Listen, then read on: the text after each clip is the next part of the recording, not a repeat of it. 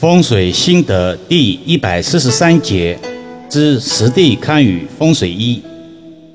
易遥老师昨日因一设计师朋友夫妇邀请，前往其已经入住了几年的复式楼盘实地堪舆风水。因为是专业建筑装修设计师，其住宅空间装修很有特色，空间利用非常合理化，穿透感非常强。而且因为是复式楼盘，楼层高度不是宽裕，也采用了后现代工艺装修风格，就是不吊顶，把梁、管道等都裸露在外，通过其他方式美化优化视觉。老实讲，如果不谈风水的因素，此宅装修风格真的非常不错，包括实用性、美观性、协调性都不差。叶儿老师就谈谈现场通过罗盘堪舆的感受。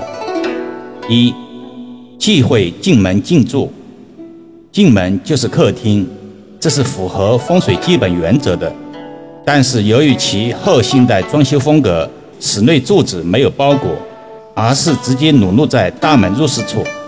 熟悉风水基本小常识的益友们都知道，柱子在风水中称之为柱刀。尤其忌讳在大门的动性内，风水称之为开门见刀，不利家人健康，容易有摔倒、受伤等血光之事。大门在对宫，对宫六亲主幼女，见吉代表子嗣运，其夫妇结婚十余年，至今还是丁克一族。二，忌讳明房暗厅，客厅因没有窗户。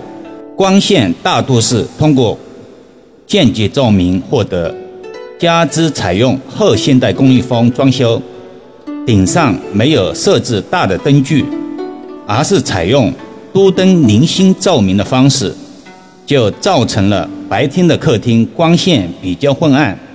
他们说这是浪漫情怀，所幸客厅与餐厅是相通的，餐厅有个大窗户，即便如此。还是明房暗厅的格局，客厅在阳宅风水中代表男主人，此卦象也是阴盛阳衰的一种表现。整个沟通过程中，大多是女主人比较主动在阐述。其夫妇二人均为设计师，易阳老师一直强调，夫妻两个人综合能力加起来通常是一百分，所谓强强联合。或者弱弱联合，不适用于现实生活。三，忌讳厨房他用。厨房与餐厅是一体的，与客厅同在一楼。因其夫妇工作的特殊性，工作时间上并非朝九晚五的常态模式，有时候家里就成了工作室。观其住宅并没有书房或者工作室之类。得知，为了方便与客户沟通，特别把餐厅与厨房设计的比较大，餐厅也可以当做会议室。如果遇到比较熟悉的客户，会邀请对方到其家中具体沟通。易遥老师一直强调，所谓的有形就有灵，一个空间放一床就是卧室，放一灶台就是厨房，厨房与餐厅共处一室。厨房五行属火，在厨房内的餐桌上沟通工作上面的事情，成功率非常之低。是忌讳财位楼梯，通过罗盘测量与现场堪舆，确定其财位宫位，因为是复式楼梯，无巧不成书的设置在财位。稍微懂一点风水的益友们都知道，风水讲究藏风纳气，财气遇风则散。楼梯在风水中也被称为梯刀，因其形状像锯齿一样而得名。楼梯也是人上下楼必经之地，岂能藏风纳气呢？一把梯刀架在柴箱上，成了所谓的血光财。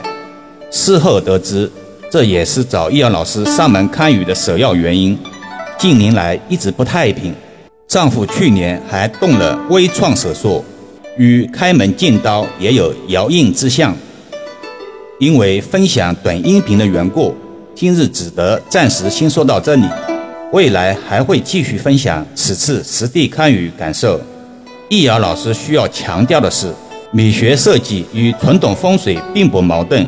虽然后现代公寓风的装修可以节约预算，但其实预算外的开支并没有减少。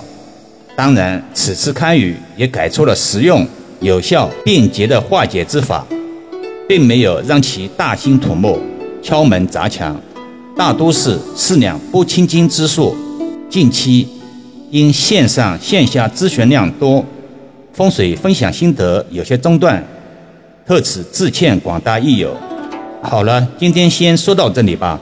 更多分享，请至易瑶文化主页收听、点评、转发、收藏。